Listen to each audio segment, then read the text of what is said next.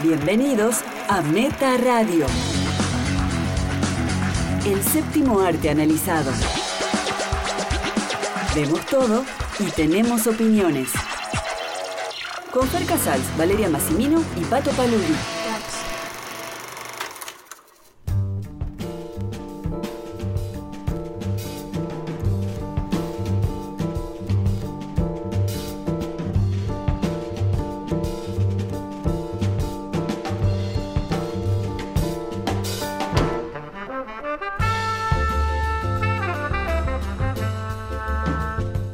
Hola, esto es Meta Radio y yo soy Fer Casals junto a Valeria, Karina, Massimino.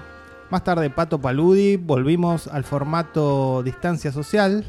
Siempre con sorpresas igual. Un saludo a nuestros oyentes en Perú que tuvieron una semana convulsionada, una de esas semanas como tuvimos los argentinos allá por el 2002. Sí, fuerte las imágenes que se están viendo, bueno, los medios, lo que llega, ¿no? Tres presidentes. Explotaba el país. Sí, increíble. Igual no nos ganaron, nosotros tuvimos cinco, ¿no? Nosotros tuvimos cinco, sí. Así Argentina 5, Perú 3. que, como en el fútbol. Más o menos. Así que un saludo para todos nuestros hermanos peruanos que también escuchan mucho Metaradio. Otra cosa que vivimos los argentinos hace poco es una elección donde el presidente no pudo reelegir, que también es lo que pasó en Estados Unidos.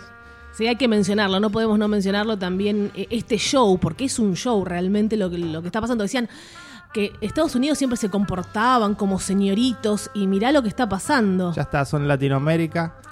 Eh, es muy raro que, pase inclusive eso, ¿no? De, de que no pueda reelegir el presidente. Te- tiene que ser muy mala tu gestión para no reelegir, ¿no? Teniendo todo el aparato del Estado a tu disposición. Y bueno, No está bien visto que no se reelija, querés decir, como acá también pasó, que no cumplan los ocho años. Y hay, y hay paralelos para marcar también entre lo que fue Trump y lo que fue Macri, porque bueno, empresarios, gente que es famosa, venida de, de la farándula. Sí, todos con, con gente con, con dinero, que eso igual allá está bien visto, ¿no? Un presidente que no vino de abajo. Está bien visto hasta que gobierna y ven cómo lo hace y bueno, no lo votaron. Igualmente lo votaron 70 millones de personas, que Claro. es una locura, ¿no? Pero bueno, Mucho- pero por perdió. eso él dice que no, que ganó igual, porque allá, bueno, todos creo que saben cómo es que se vota por colegios electorales, Sí. que no es por el voto popular. Igualmente perdió el voto popular, aunque, aunque no cuente, perdió el voto popular. A mí me decían mala perdedora. ¿Sos mala perdedora? No, sí, ¿Sos puede de las que se quejan ante Sí, la... sí, sí. Hay, pero si hay una injusticia siempre. Por ahí Trump piensa que hay una injusticia realmente en el fondo de su oscuro corazón. Igualmente mi pregunta fue retórica porque yo he jugado a juegos con Valeria, le he ganado y sé que es una mala perdedora. Y, y como vos que no reconoces si estás equivocado, ¿no? Fer, que es la verdad absoluta, bueno, que Pato te bautizó, Fer sabe y allí quedó el hashtag. El hashtag no es irónico, Claro. es real. Es su- sumamente real en todo. Es, en descri- todo. es descriptivo, nada más. Sí, sí. Vos como hablas más tranquilo, menos pasional, como que hay otra, otra personalidad más de más erudita, ¿no? Como hablamos. Pero es un, Acá. es un error pensar que porque hablo más pausado no soy pasional, ¿eh? Cuando peleas, sí, porque también peleas. Has peleado mucho acá conmigo, con Pato. Bueno, esperemos no pelear hoy. Hoy no peleamos y, y Pato en vivo próximamente. Que estaba un poco mal de la garganta, expliquemos porque la gente no entiende. Estaba con unas placas en la garganta, no se preocupen, no es COVID, es anginas. Anginas porque está muy desabrigado siempre, ¿no? Sí, de hecho le costó bastante hacer el audio que van a escuchar en un rato. Está en su casa tapado. Acogido.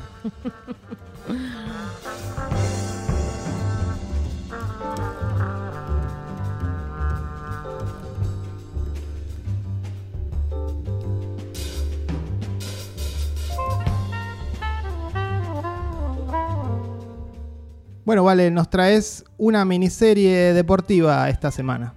Sí, así es, como no vamos a hablar de la serie número uno en Argentina y en el mundo por todas las críticas que ya habrán leído por ahí, por los diferentes medios. Gambito de Dama en español y en inglés. The Queen's Gambit. ¿Cómo les gusta más? Bueno, Netflix, la gran eh, N roja, sigue haciéndolo, lo sigue logrando. Son solamente siete episodios y como me gusta decir a mí, te la devorás. Creado por Scott Frank a partir de una novela de Walter Tevis. de Queen's Gambit, como dijiste recién, Fer. Y bueno, estos siete episodios que son más o menos de una hora. Ya está, eh, la estás viendo y decís, bueno, toda esta semana la voy a ver, un capítulo por día. Ves el primer episodio y decís, ok, se acaba de armar mi semana. Sí, totalmente. Eh, ya sabemos que explicamos, no explicamos, que es un gambito de dama. No tengo idea que es un capítulo de nada. Creo que jugué al ajedrez una vez cuando era chico y, y no me acuerdo nada. Todas las jugadas, los nombres de las jugadas, es apasionante. Yo también me enseñaron hace 15 años atrás y no toqué un tablero mal. Porque esto sí, señores, agarrémonos de las manos. Esto es para realmente clevers. Algo que logra al instante la serie es que te da ganas de jugar. Sí, ya estamos googleando. A ver, googlea ajedrez en eBay, en Mercado Libre. Uno, los de cartón, Made in China. Made in China no. Los que vienen con los personajes de los Simpsons. Así que supongo que los ajedrecistas y las ajedrecistas lo habrán disfrutado más. ¿De qué trata? Bueno, muy, muy brevemente, la historia de Beth Harmon, campeona de ajedrez huérfana, adicta también, que tiene adicción a las pastillas, al alcohol, que está interpretada por, que ya la amamos, ¿no? A esta actriz Anya Taylor Joy, británico-argentina. Me encanta cuando dice el bife de chorizo, está circulando por, por todas las redes. Sí, sí, es, es nuestra nueva Vigo Mortensen. Ahí está. ¿Cómo se convierte esta chica en una genia del ajedrez a los nueve años por ver un tablero? Ya se da cuenta de todo, entiende el juego, se apasiona allí en el orfanato donde está, después de haber perdido a su madre en un terrible accidente. Accidente no, bueno, en el primer episodio lo explican. Trata de suicidarse y ya queda viva. Va allí a un orfanato. Así son los orfanatos de allá. Ahí me pongo a pensar. En la década del 60, ¿no? En la década del 60, esa clase de orfanatos. Eh, no, bueno, siempre es fuerte un orfanato. Ya en otros programas lo conté, cuando yo fui a un orfanato acá casi me, me, desmayo y lo, lo, lo, que se ve y los niños y todo eso, pero bueno, lo dejamos para otro programa más dramático eso, Fer. Igual sí. ya lo conté, no sé en qué podcast. Bueno, la madre matemática, o sea que por ahí también por ahí puede venir lo que su, su nivel de genio, ¿no? Heredó algo, ¿no? Heredó, ¿no? Se hereda. Porque no deja de ser esto de las jugadas eh, algún tipo de ecuación matemática. Rapidez, rapidez mental, analizar todos los movimientos posibles, eso me fascina. Bueno, todo, todo esto está inspirado en pequeñas historias de niños prodigio de alguna manera, nada es real. Aunque uno quería que sea, ¿no? Sí. Estaría, hubiese estado buenísimo que, que existiese esta persona, pero no, es todo inventado. Pero ya te traigo una curiosidad que la digo ahora en vez de al final, que cuando se publica la novela, en 1986, en 1983, perdón, el escritor Walter Tevis declaró que se inspiró en él mismo para hacer el personaje de Beth, porque mm, él estaba en ese mundo de ajedrez competitivo y tenía adicción a las drogas. Entonces no era, no fue un genio, pero se inspiró en lo que veía, así que de alguna manera sería algo así. Hubo al menos dos intentos de llevar esta historia al cine, y uno de los primeros nombres que se habían dado en su momento era Michael, Michael Abned, Walter Hill y Bertolucci.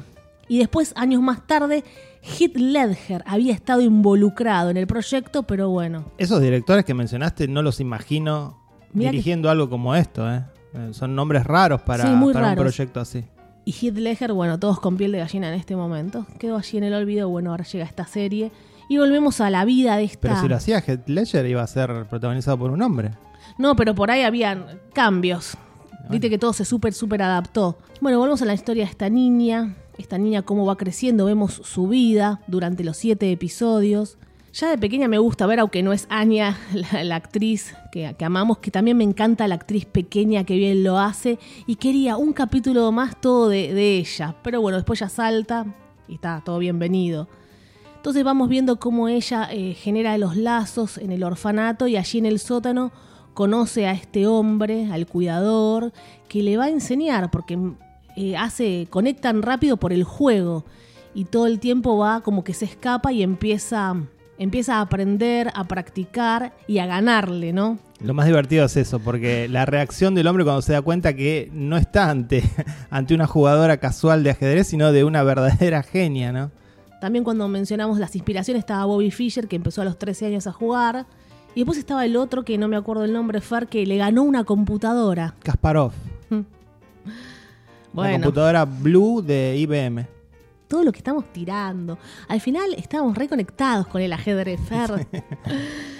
Me encantó la, la- esta serie que no es rara, porque no sé si es una historia rara, pero me encanta la fotografía, la recreación de época, las actuaciones. El diseño de producción. Impecable. Estoy, sí chicos, ya saben, vestidos, los vestidos, el vestuario en su totalidad. Las locaciones perfectas. Esos ho- hoteles que parecen ahí detenidos en el tiempo. No sé de dónde lo sacaron. En diferentes locaciones, sí, como decís, México, Sí.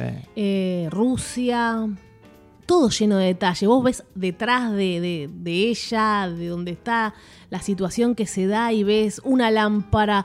eh, nada, de- detalles que vos decís, mirá hasta lo que pensaron, así que vayan descubriéndolos. Obvio, cuando hay recreación de época siempre está lleno de, estos detalles, pero esto me pareció a la perfección. Sí, no, de- demasiado, demasiado perfecto. Creo que la actuación de ella sí influye, no sé si en el éxito de la serie, pero le atribuyo mucho a la actuación de esta chica que realmente te hipnotiza. Y Eh, digamos algo, interpreta a Beth Harmon desde los 13 a los 22 años.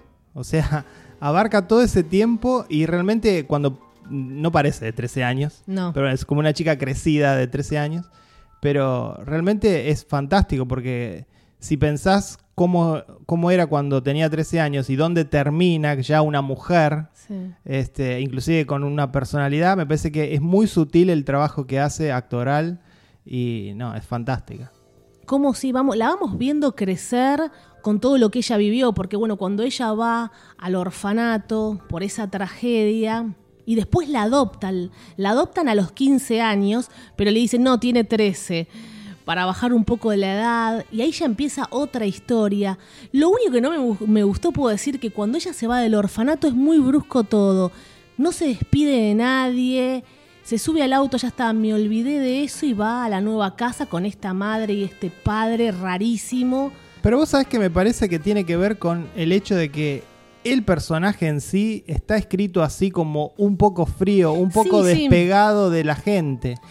Eso lo, lo- lo- lo entiendo, que ella es muy fría, que le cuesta mostrar los, los sentimientos también, pero del otro lado tampoco hubo nada, una mirada de quien le enseñaba a jugar. Aunque después en un futuro ella se emociona, llora, recordando, volviendo al orfanato. Sí, ahí, es cuando ahí- realmente se derrumba, ¿no? Porque Sí, se derrumba como la reina. Pero bueno, con, con la amiga también, eran tan, tan amigas, la adolescencia juntas, y me pareció un poco abrupto, así como, está bien, son siete episodios, pero había un, un poquito más, un, un abrazo, una mirada, nada. Bueno, después está ya cuando está con la madre adoptiva y el padre ausente. También ya empezamos a ver feminismo, todo el tiempo feminismo, pero ahí específicamente cómo esta pareja que la adopta, la adoptan, no sé, el marido para que se entretenga. sí, Bueno, cómo, cómo la madre y la hija eh, se empiezan a empoderar la una a la otra, ¿no? Porque ella se empodera a través de la hija, claro, la madre, Es un ejemplo. y viceversa, porque obviamente es una madre que la apoya, más allá que al principio parece que un poco la explota, pero en realidad no. Y hay algo que es singular en la serie, es que todo el tiempo uno está pensando, ¿quién le va a hacer daño a esta chica? ¿no? Sí. ¿Quién se va a aprovechar de ella? Y no pasa. Realmente toda la gente con la que se cruza, eh, Beth, eh, la ayuda. ¿no? Realmente no, no, no tiene esos, esos conflictos dramáticos que uno esperaría de una serie. eh, y creo que eso también es parte de por qué le gustó tanto a la gente, ¿no? Porque es, es una serie linda de ver, Sí. este, no solo en lo estético, también en lo que cuenta y cómo lo cuenta. Seguimos recorriendo el camino de Bets por la vida, sus viajes, cómo va creciendo, el camino por el tablero, cómo va luchando con su pasado que sí la tormenta, la soledad, la adicción, volvemos a las adicciones, hablemos de la adicción, que toma esas píldoras más alcohol, esas píldoras que le daban en el orfanato, que después todos los psicólogos y psiquiatras se unieron y dijeron, no, no hay que darle más estas píldoras a los niños para que se duerman, bajar un cambio. Igual la serie no la condena, ¿no? Porque ella usa las píldoras hasta el final de su Sí. carrera.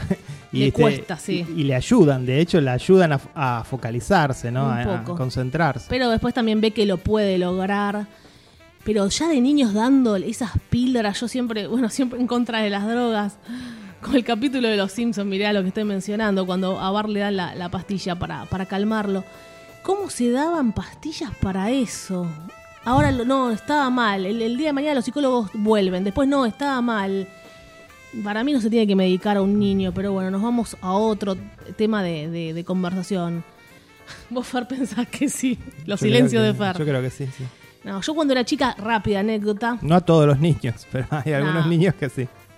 Cuando era chica me hicieron un electroencefalograma y salió hiperkinética, hiperactiva. Y sugería al médico hacérmelo dormida. Porque las ondas cerebrales, lo tendría que buscar, por ahí lo tiene mi madre. Era impresionante. Los picos cerebrales, que- no, la actividad cerebral, no sé qué es eso. Y si es hiperkinética. Y sugirieron medicación. Por suerte mi madre dijo, no, es muy pequeña. Pará, por suerte. Sí, sí. o ahora serías otra Nah, persona. nah, ¿qué crees que drogada? Pero mirá qué fuerte. Mi mamá en un, mo- un momento de, de lucidez, porque no sé, dijo, no, no, ¿cómo le vamos a dar? Y no fuimos más al médico. Mucho tiempo se medicó a los niños y después dijeron, fue terrible haber hecho eso. Entonces, Fer, si después los mismos psicólogos a, a evoluciona la medicina, todo, la psiquiatría, dijeron, no, eso estaba mal. No puede decir que está bien, Fernando. Cada vez la, la edad de medicación baja. ¿Y te parece eso, bien? Eso es una tendencia. La gente se asusta con respecto a los niños, pero eh, se está medicando a adolescentes cada vez más temprano. Y eso es una tendencia en el mundo. ¿Te parece bien a nivel psiquiátrico? A mí me parece que las drogas ayudan Buah. muchísimo. ¿Qué tipo de droga? Y, y con un antecedente. ¿Sos hiperactivo y te baja un cambio y te doy algo? No. Me parece que en muchos casos puede ayudar a ese niño. Una cosa es esquizofrenia. eh, En un momento, de- en un momento donde el niño necesita adaptarse a la sociedad, me parece que eh, puede ayudarlo. Va- van a, eh, si querés editar todo esto porque van a venir grandes críticas. No, bueno, no voy a editar nada. Eh, Grandes críticas. Imagínate, imagínate un niño, hay niños mordedores, por ejemplo, No, no, esto. que no pueden, no pueden este, estar en un jardín de infantes, en una, en una primaria. ¿Qué haces con el niño ese? No lo vas a medicar. Tendrá psicólogos, Socialmente lo matás, ¿eh? psicólogos. ¿Por qué está haciendo eso el niño? Igual a veces ¿qué- el, psico- el ¿Qué psicólogo, clase de drogas? Porque una cosa es mantenerlo down. el psicólogo lo manda al psiquiatra y No el psiquiatra lo medica. Muchas veces es así. Sí, pero ahora se está pensando más con la medicación. ¿Por qué ya tan rápido? Si no estamos, estamos a un paso de estar en contra de las vacunas. no, ¿eh? no, bueno. Igual te vas a dar la de. COVID. Se van a dar todos la de COVID porque estoy leyendo en las redes que nadie se quiere dar esta vacuna de COVID. Ni la rusa, ni la británica, ni nada. ¿Vos te diste alguna vez en tu vida una, una vacuna para la gripe? No, sí, Bueno. alguna vez. Bueno, por ahí entonces no tenés por qué darte la del COVID. Yo, bueno, todas las que hay que darse, me las he dado, de las de que están en carta de cuando éramos niños. Bueno, nos vamos por las super ramas. Es para, es para otro podcast. Especial enfermedades. Niños con enfermedades. Hablemos de drogas en Bueno, Meta Radio. Por eso el ajedrez te hace salir adelante. Volvemos a esta historia que me apasiona y mira todos los temas que dispararon. Medicación, pills, es la soledad que tiene. ¿Por qué se suicida la madre? ¿No? Eh, todas las perturbaciones que tiene una, una persona y cómo, bueno, se puede de alguna manera salir adelante. Por ahí es un poco positivo todo lo que pasó en la serie, ¿no? Sí, por ahí lo más oscuro de la serie, y eso es lo- a lo que yo me refería cuando decía que toda la gente que conoce Beth la ayuda, y eso es cierto, no hay un villano en la serie, ni siquiera el ruso es, termina siendo un villano, este, porque el- también ella, eh, el ruso, este, termina enamorado del talento de esta chica, Sí. pero la madre, vos decís, se suicida, se suicida, pero con la intención de matar a la hija. Sí, sí. O Dijo, sea, cierra los ojos. Es muy fuerte. Bueno, también eh, nos gusta todo, como estamos diciendo, ver los años 50 y 60, los cambios sociales que ella atraviesa y culturales, y la serie lo aprovecha bien, cómo se relaciona ella con los hombres, con las mujeres, con, con esas etapas tan fascinantes de esas épocas. Sí, la liberación sexual, las drogas, obviamente las drogas, Las drogas heavies. las drogas recreativas. Hablemos un toque también del montaje, de la edición, de los encuadres, porque hay que saber mostrar un tablero así, una mirada gigante, de sus ojos gigantes. Eso es brillante porque uno que no sabe ajedrez, adivinás cómo viene la partida de acuerdo a las miradas de los, de los jugadores. Entonces, eh, ese trabajo está muy bien hecho, porque obviamente pensaron que la gente que la iba a ver, la mayoría, no iba a conocer lo que eran esas jugadas a las que hace referencia. Entonces, a través de los personajes se muestra eso y funciona. Es una serie que hace creer ajedrecistas a gente que no lo son. La frase de Fer, Clever Fer. Entonces me encantó cómo está editada. Obviamente leí un poquito más donde hablaba que había un entrenador, por supuesto, gente que sabe de ajedrez, que dejaba los todos los tableros reales, eran reales las cosas que armaba, no poner cualquier cosa. Eh, porque a veces la cámara se detiene, entonces tenés que mostrar, ¿no? No- para el que no sabe, ah, no entiende nada, pero mostraban algo real, replicaban juegos. Y la gente que sabe de ajedrez está como loca Sí. replicando las jugadas de la serie en YouTube. ¿eh? Si, si- si les gusta el ajedrez y, y, eh, creo que lo pueden disfrutar mucho eso porque están como tratando de descifrar esas jugadas que planteó la serie. Hashtag nerds. bueno, sigo tirándole flores, no puedo decir nada malo porque la disfruté tanto. También todo el mensaje feminista está bueno para las nuevas generaciones. Yo no sé, Fer, te pregunto a vos, gente de qué edad ve esta serie. No, me ¿Me, parece, podés decir? me parece que es una cachemol. No, no hay... Cachemol. Agarralos a todos. Creo que es una de esas series que agarra a todos porque Niños de 15, niñas, adolescentes. Sí, totalmente, totalmente. De hecho, bueno, ella, esta actriz tiene muchos seguidores jóvenes, Sí. pero me parece que sí, que le puede gustar a la abuelita de la casa y al adolescente, sin duda. Por eso tanta popularidad, ¿no? Si yo te pregunto, Fer Casals, una escena favorita, ¿podrías decirme una? A mí me encantaron los- las secuencias finales en Rusia, cuando ya eh, se enfrenta al campeón. Qué bueno. ¿Pensás que si no era ella la actriz, te hubiera gustado tanto? Depende qué actriz, eh, me parece que... No os voy a dar un nombre para que nos riamos, nada, no. Anya Taylor Muy linda. Joy es muy buena. Me parece que es una de las mejores actrices de su generación. Sí, sí. Tiene menos de 25 años. Eh, entonces, habría que buscar muy bien una actriz que la pueda reemplazar. ¿Es divertido jugar ajedrez? ¿Ver jugar? Pero fíjate las millones de personas que ven a otros jugar videojuegos. Algo que es algo muy común ahora. Qué Que hasta- triste, ¿no? que hasta-. Que hasta lo pasan en ESPN. DJ Mario, el, el- el youtuber más famoso del mundo, casi que juega a al FIFA. Sí, sí, y pero, hay 20 billones de personas mirándolo y él a los gritos, el español a los gritos. pero League of Legends en ESPN. ¿Cuándo se imaginó que alguien podría ver en ESPN a gente jugando videojuegos? O sea, imagínate si ven eso, ¿cómo no va a poder ver una partida de ajedrez? ¿Aprendemos viendo? Algo sí. A mí me embola ver golf. Listo, lo dije. A mí me pasa con, un poco con el tenis. Bueno, un poco de deportes, deportes mentales, fracasales. No, a vos, a vos te aburre más el automovilismo. Ah, no, no. A mí Eh, me a mí me gusta. gustaría estar dentro del automóvil. Siempre me gusta ser protagonista más que estar viendo, es Sí, sí, verdad. lo- lo sabemos. Los que escuchan este podcast también lo saben. Me hizo acordar a dos películas, así me las trajo a la mente. Mentes que brillan, miren lo que les tiro, de 1991, dirigida y protagonizada por eh, Jodie Foster. Jodie Foster, sí. Es un niño así, prodigio. Una película que no se sostiene con el tiempo, ¿no? Habría que. Fred Tate, mirá lo que me acuerdo. Fred Tate, la veía en HBO. Me encantaba porque era superdotado, prodigio y todo lo que sufría el niño. Insoportable ese pibe. ¿Te acordás? Yo Mira. recuerdo que era insoportable. Era muy problemático. Jodie Foster no sabía tampoco qué hacer, lo trataban como adulto. E iba a la facultad y todos se copiaban de él, mostraban como en un segundo resolvía una ecuación y estaban todos mirando. Y después, obviamente, otra de ajedrez que me gustó, me emocionó en su momento, La Reina de Catwi con Lupita. Lupita que hace el papel de la madre de esta niña. Es así basada en, un- India. en una historia real, ¿no? Sí, ajedrecista y que ganó varios torneos. Estoy con un poco piel de gallina porque obviamente Disney va al- hacia el corazón, al final te pone a los, a los reales. De repente termina la película, ahora van a correr a verla. Y viene caminando una chica y es la real. Yo casi me desmayo y atrás viene la que hizo el la, la actriz. Viene otra. es la madre, después viene Lupita. Yo estaba por morirme en ese momento. Porque de repente cortan y aparecen todos los protagonistas, la vida real.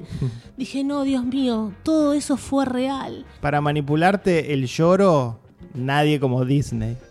Sin nada, jugando con chapitas, la pobreza total. Bueno, Disney regocijándose, pero es. Y qué bien actúa Lupita, qué bien actúa Lupita. Bueno, así que si les gusta pueden ver esas dos. Una de las miniseries del año, tal vez junto con Tales from the Loop, ¿no? Sí, yo ya tengo Tales from the Loop, esta y Defending Jacob, no me las quita nadie de- del podio.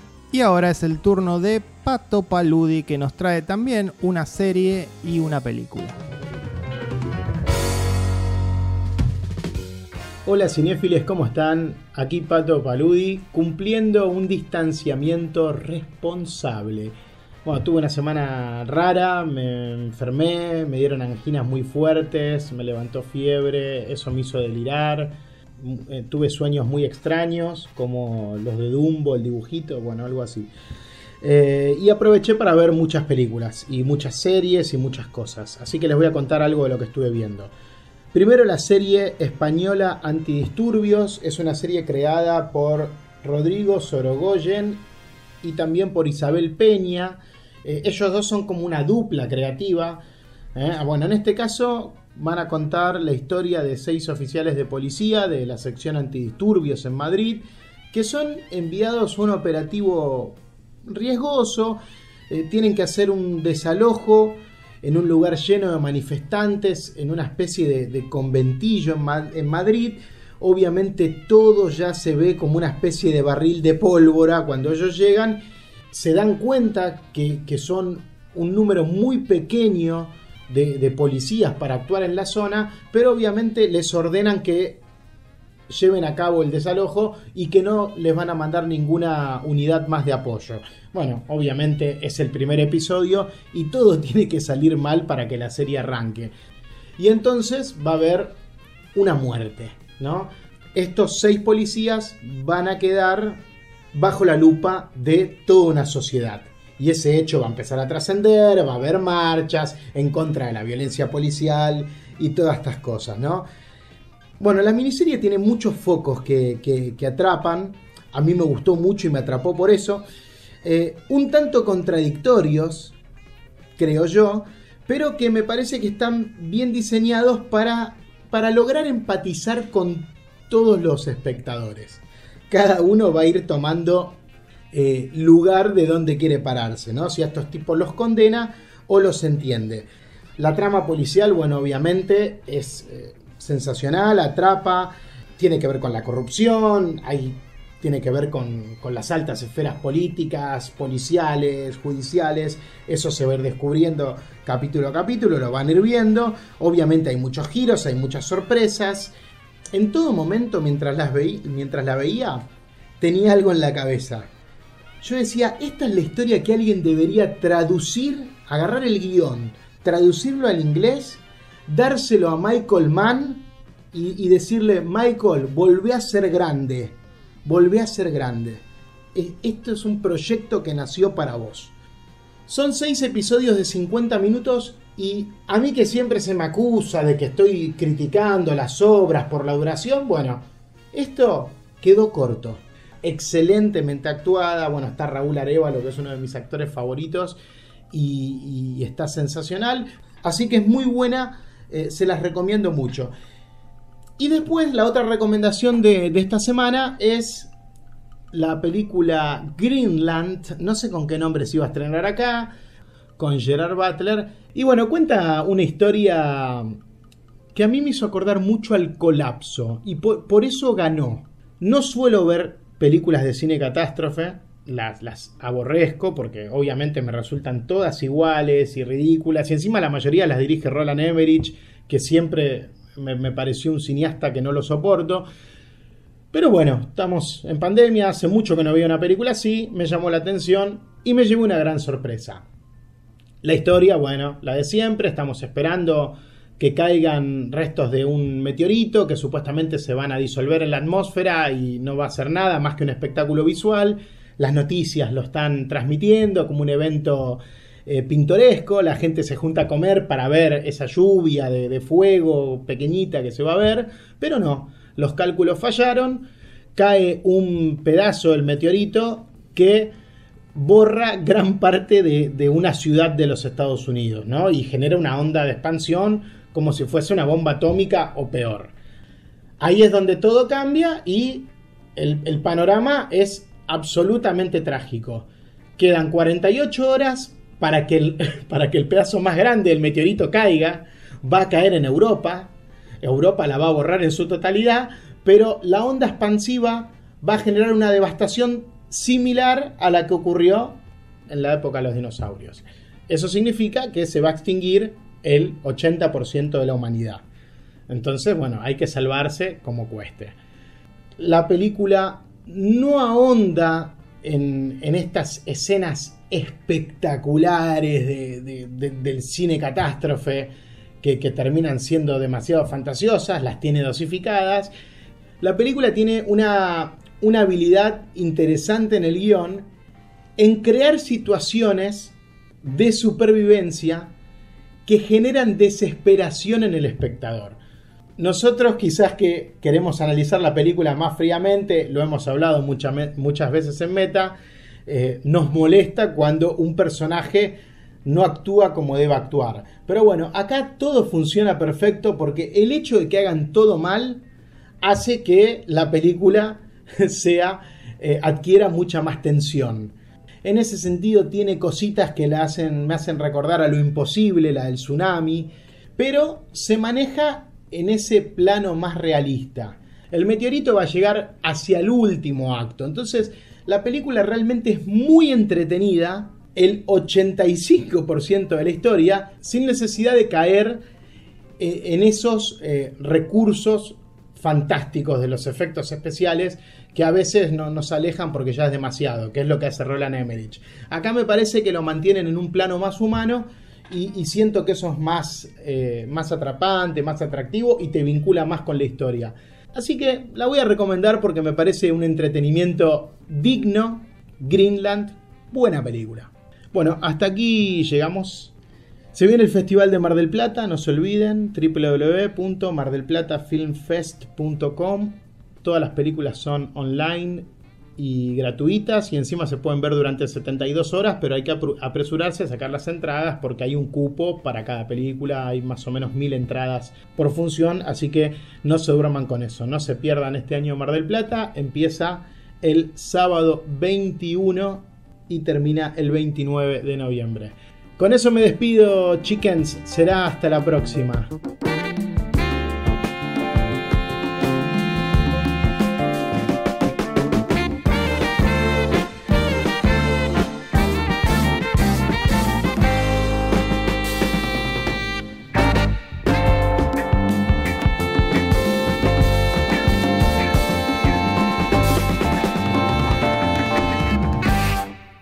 Ese fue Pato con la serie española Antidisturbios y la película de Gerard Butler, uno de los peores actores del universo, llamado Greenland. ¿Por qué lo odias a Gerald Butler? Porque Eso yo no lo sabía Muy realmente. mal actor, es pésimo. Hay un tema con las actuaciones, Fer, que... Y bah, por eso, por eso está haciendo este tipo de películas, ¿no?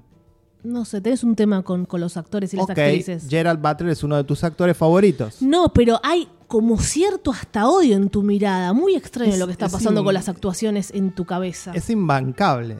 Gritó Esparta en 300. Nos lo tenemos que fumar que en este tipo de películas. Estoy un poco en shock. es un actor que está ahí, uno más, no para... Sí, es uno más, uno eh, desearía que fuese uno menos. Bueno. Pasemos a tu increíble película seleccionada, que seguro tiene grandes actuaciones, ¿no? Irónica. No sé si es increíble y no sé si tiene grandes actuaciones. Se trata de The 40 Year Old Version. Aquí Netflix le puso Rapera a los 40, un título bastante desgraciado. Una- Te, te cuenta todo, ¿no? Sí, pero ni siquiera, porque es anecdótico lo del rap. Una película independiente norteamericana, escrita, actuada y dirigida por Rada Blank, que fue la sensación del último Sundance, donde ganó mejor dirección y ahí, bueno, fue comprada por Netflix para su plataforma. una premisa muy efectiva, muy conocida también. Eh, Rada Blanc es una guionista, dramaturga, que enseña este oficio en una escuela de arte y siente que con 39 años, que es la edad que tiene, su momento para ser exitosa como escritora ya pasó. A la vez redescubre que quiere expresar esta frustración que siente con la vida en forma de raps. Sí, es en blanco y negro. No sé si es acertado que haya sido en blanco y negro. No me gusta el, el- blanco y negro que quedó en la fotografía. Me parece que, bueno, hay, hay varias aristas para hablar de esta película. Sí, Creo que sí. lo del blanco y negro tiene una razón que no vale la pena spoilear. No, sí, ya sé, Hay una pero, razón. sí, ya- pero igual. Este, sí, eh, no es un blanco y negro Lindo. al estilo. Cold, Cold War, no es ese blanco no, y no, negro. para nada. Este, pero bueno, tiene que ver con lo que quiere contar, aunque sea muy obvio. Este, y que recuerda inclusive a la película Pleasantville, no sé si se acuerdan de esa película. Y por otro lado, otra de las cosas que me, me pasó con la película es que hay una desesperación en el guion por escaparle al melodrama que le juega en contra en, en muchas situaciones y secuencias que se resuelven con un humor que yo lo sentí, y te lo dije, vale, mientras lo estábamos viendo, de sitcom. Sí, igual ese humor a mí no me sacó ni media sonrisa, ¿eh? No, bueno, por eso hablo. A mí me gustan las sitcom, pero, Pero sí, por eh, eso. en este caso una sitcom mala. Mala, aclaralo. Eh, esta mujer por ahí es buena guionista, no sé, vamos a seguir viendo, hace buenas letras de rap, hasta puede dirigir bien, pero la actuación no fue buena. No, bueno, ahí, no ahí, fue buena para mí. Es... ahí diciendo, pensemos No. que ella está haciendo de ella Sí, sí. y que basó su guion en algo que le pasó en la vida. Me No, parece que Hace demasiado y no sé si puede hacer todo bien. haciendo de ella, creo que es, es raro decir que actuó mal, porque está, está actuando de ella. Y yo puedo actuar mal de mí. Es, sí, es, uno se confunde y hace. Sí. Yo creo que ella está bien, sostiene la película, pensemos que está en todas las escenas, eh, se, se haría muy insoportable si, si ella hubiese actuado mal esto, porque está en- es, es la no película. mal, pero no me gustó. No me gustó. Me pareció que, que exageraba incluso. Por ahí porque está ese tono de sitcom de resolver las escenas escapándole a cualquier cuestión dramática Bueno, y, lo y dirigió- tratando, tratando de resolverlas con, con un chiste muy tonto. Bueno, ella se dirigió a sí misma mal y, y escribió algunas cosas mal entonces, porque se está perjudicando ella como actriz. No, me parece Ya lo van a que ver. por ahí el problema es en el guion, en, en- en ese aspecto específico. Después hay otras cosas que el guion hace muy bien y creo que la película en general termina siendo buena, pese a estas cosas que estamos mencionando. Otro aspecto a tener en cuenta es que este tipo de, de premisa, de trama, ya es un tropo, ya es un subgénero en sí mismo. La persona improbable que hace algo improbable. Desde Full Monty, ¿no? E- Esa idea de que voy a hacer algo extraordinario, pero una persona que uno no esperaría que lo, que lo vaya a hacer, bueno. Sí, eh, igual al final también hay un buen mensaje, entonces ahí uno se levanta un poco, pero hay cosas que... Claro, por eso digo, yo, pese a esto, digo que la película funciona igual. Hay algo interesante que tiene para decir acerca del, del mundo del arte, acerca de lo que se considera un éxito, que es ser exitoso, ¿no? Eh, ese, ese dilema moral que implica venderse, entre comillas, a un sistema. Sí, pues ella también está haciendo una obra de teatro y se la modifican, entonces se está vendiendo. Y Creo que- justo con el tema de la gentrificación. Totalmente. Y creo que cualquier artista puede sentirse identificado con eso. Cualquier Sí, persona que sí. intentó crear algo y que tuvo que pasar por algún tipo de proceso en donde está la opinión del otro, eh, te podés sentir muy identificado con eso. Obviamente ya lo hemos visto en otras películas como las de Woody Allen, donde siempre está la figura del escritor, que en general es Woody Allen, que o no tiene éxito o si lo tiene no sabe cómo lidiar con ese éxito. Obviamente ya lo hizo Woody y lo hizo mucho mejor, ¿no? Igual cuando se habla de eso de te vendés, a veces hay gente que lo ha hecho porque no tenía plata y con eso después pudo hacer otras cosas. Pero bueno, de alguna manera también te vendiste. Sí, Eh, es sí. difícil, hay una línea. Yo siempre bromeaba en otro programa, Far. Nos ofrecen coca que mientras Brachi habla, te la latita de coca. Claro. No sé, Product chicos. placement. Bueno, lo que hizo, lo que hizo Suar. Vos querés- Claro, después, no, después no critiquemos a Suar si ponemos en un documental ponemos una botella de... O Arto Stop. Esa va, Arto Stop, que le hace la publicidad acá en Argentina para los viejitos. Es un poco una guachada. Toma Arto Stop que van a estar bien tus cartílagos. el- un PNT, Un PNT así. publicidad no tradicional. Y después algo más fuerte, ¿no? Te cambio la esencia de tu obra. Uf.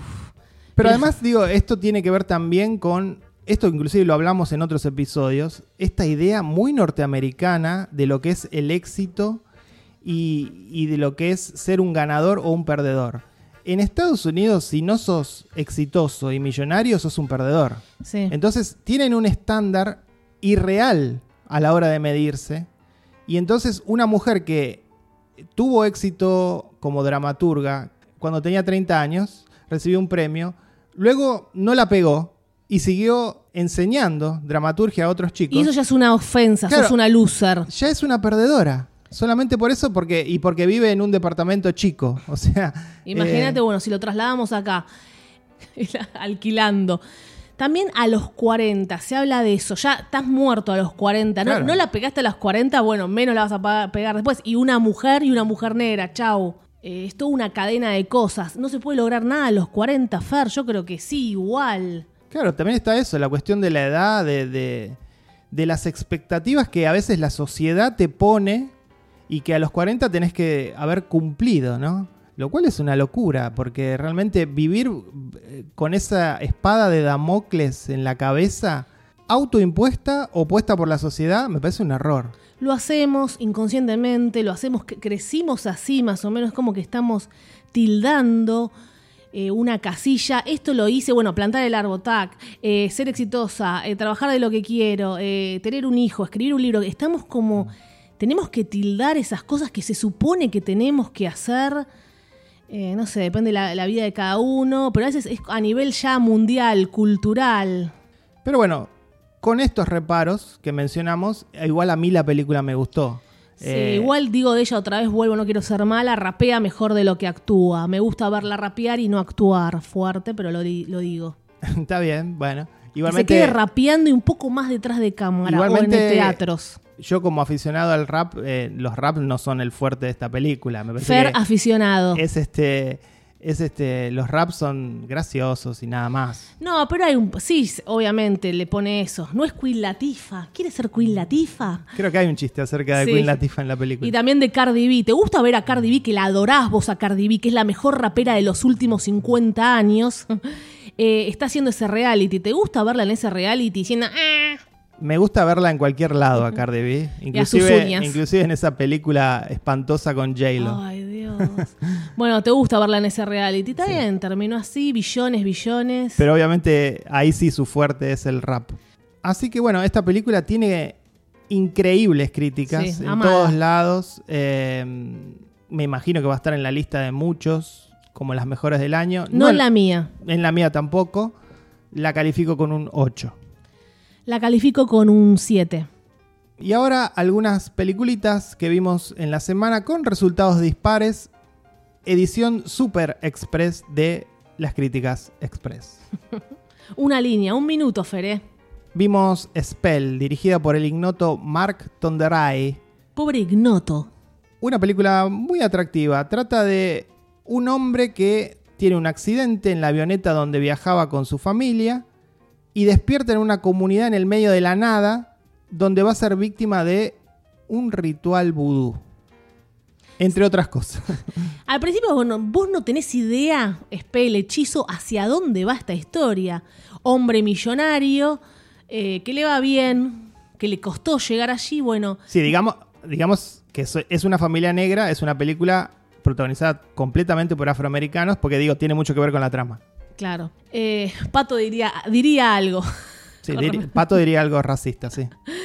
Entonces van en una avioneta y vos decís, ya es raro que vayan en una avioneta a ese pueblo que no se puede llegar de otra manera, más o menos. Accidente, terminan en ese lugar.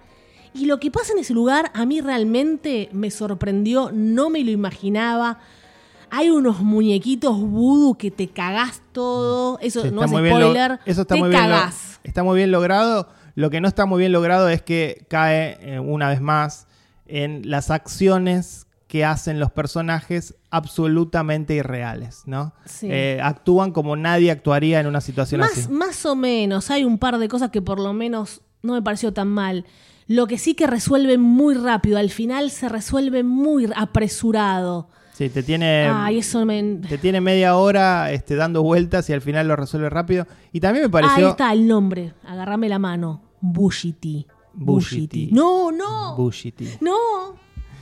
Y también digo, me pareció forzado el comentario racial, porque hay un comentario racial, se permite la película eso, de cómo el afroamericano de la ciudad está perdiendo su identidad con respecto al afroamericano que vive en las afueras.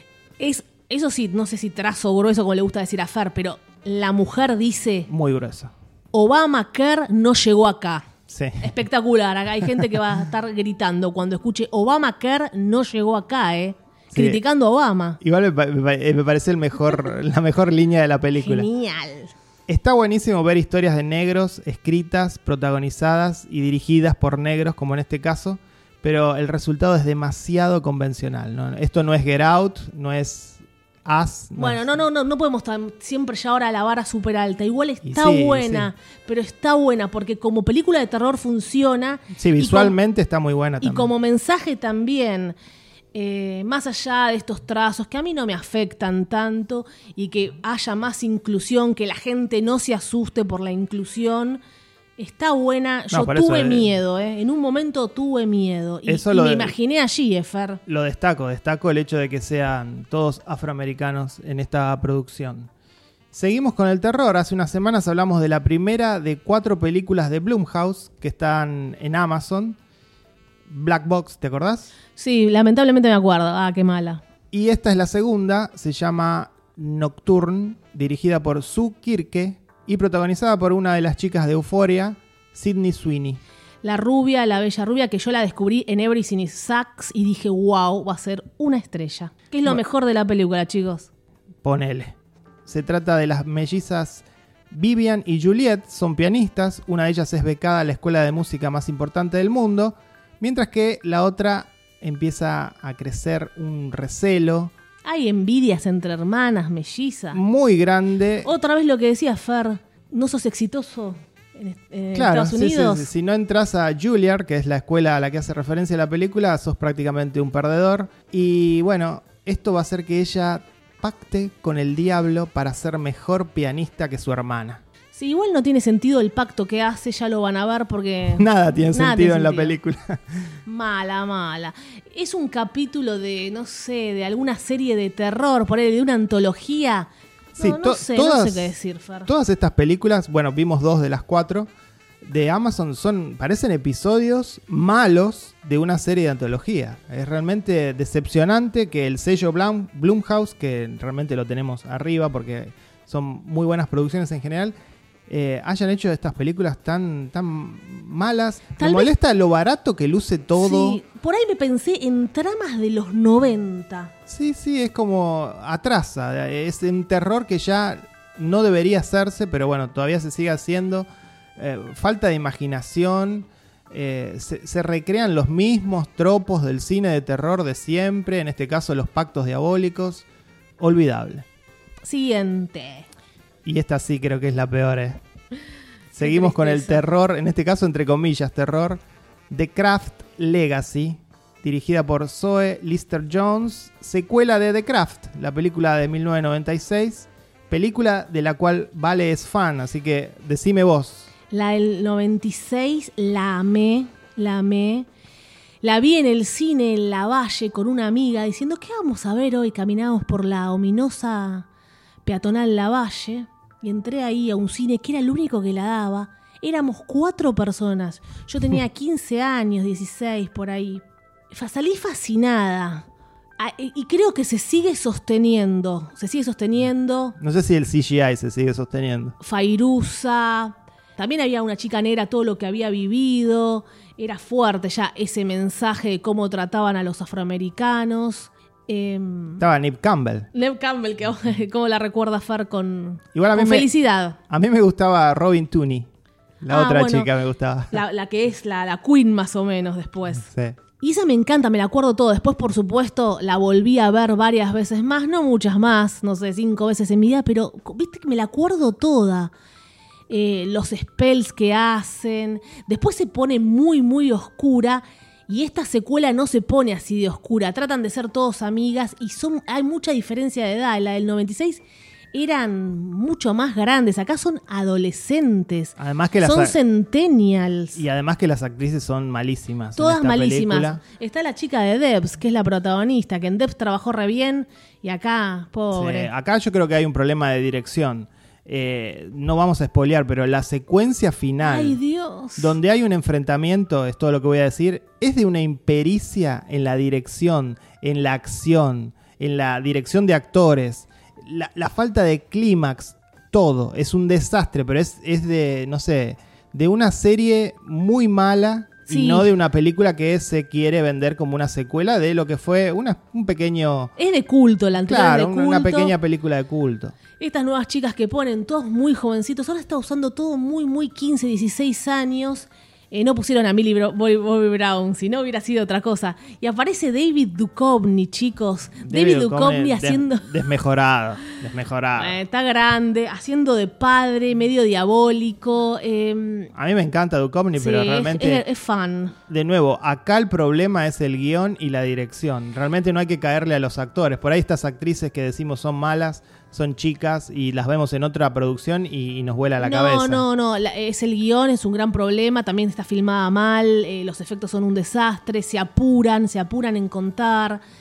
Eh, si ella tiene poderes, eh, en, la, en la otra es, es un deleite como lo van descubriendo, es un deleite. Y encima el guiño para los fans, digamos, para Sí. gente como vos, vale, que son fan de la película, Al final llega, ¿no? Al final, sí, con la aparición de un personaje de la película del 96, deslucido, completamente deslucido, tirado de los pelos. Estuvo bueno porque todos por ahí la queríamos ver, pero así, o tipo se viene la, la, la- la secuela, y no, encima, no. obvio, ¿no? Porque era todo lo, estábamos esperando y bueno, sucedió. No, de un todos desastre. los errores, naif, quisieron hacer que todas eran amiguitas, que no se iban a pelear, que el poder, no, el poder real no las iba a corromper. Eh, no, no, no, le sali- no le salió bien, así que sí pusieron a un chico gay, trataron de meter cosas que igual es- está bien, porque la nueva generación no va a ver la anterior. Obvio tenían que actualizarlo en esos aspectos. En los Actualizaron aspectos- bastante. Claro, en, en el aspecto social no les queda otra, pero no, no funcionó. Un desastre. de- Vean la otra, no vean la nueva, por favor, vean la otra. Y así, con esta nota tan baja para el cine de terror, Sí, mal. cerramos el programa de hoy. Sí, la protagonista fue otra. Fue una reina, una pieza. Se va relacionando con todo. Hablamos de ajedrez. Después Fer habla de lo que es triunfar en la vida. Y si no sos un perdedor, las exigencias. ¿Quiénes somos, no? Y me vino ahora esta frase a la mente. Es un proverbio, creo que italiano. Que al final del juego, el peón y la reina vuelven a la misma caja. Excelente. La semana que viene seguramente hablaremos de alguna de las series que estamos viendo, Sí. como por ejemplo El Carmel, documental. tal vez Mandalorian, no porque todavía no terminó. ¿Qué otra serie estamos viendo? Veneno que nos recomendó Francisco Vendomir, que quedó fanatizado. Y digamos que vimos el primer episodio y no nos gustó tanto. Tengo miedo por Francisco Vendomir, porque si se enoja conmigo, me pongo a llorar. Ojo, ¿eh? y estamos por terminar Lovecraft Country. Cuesta un poquito, sí. Está costando, sí, ya terminó la, de hecho la serie, pero nosotros todavía no terminamos de verla. Todo eso en los próximos episodios de Meta Radio. Soy Fer Casals. Valeria, Queen, Massimino. Chao.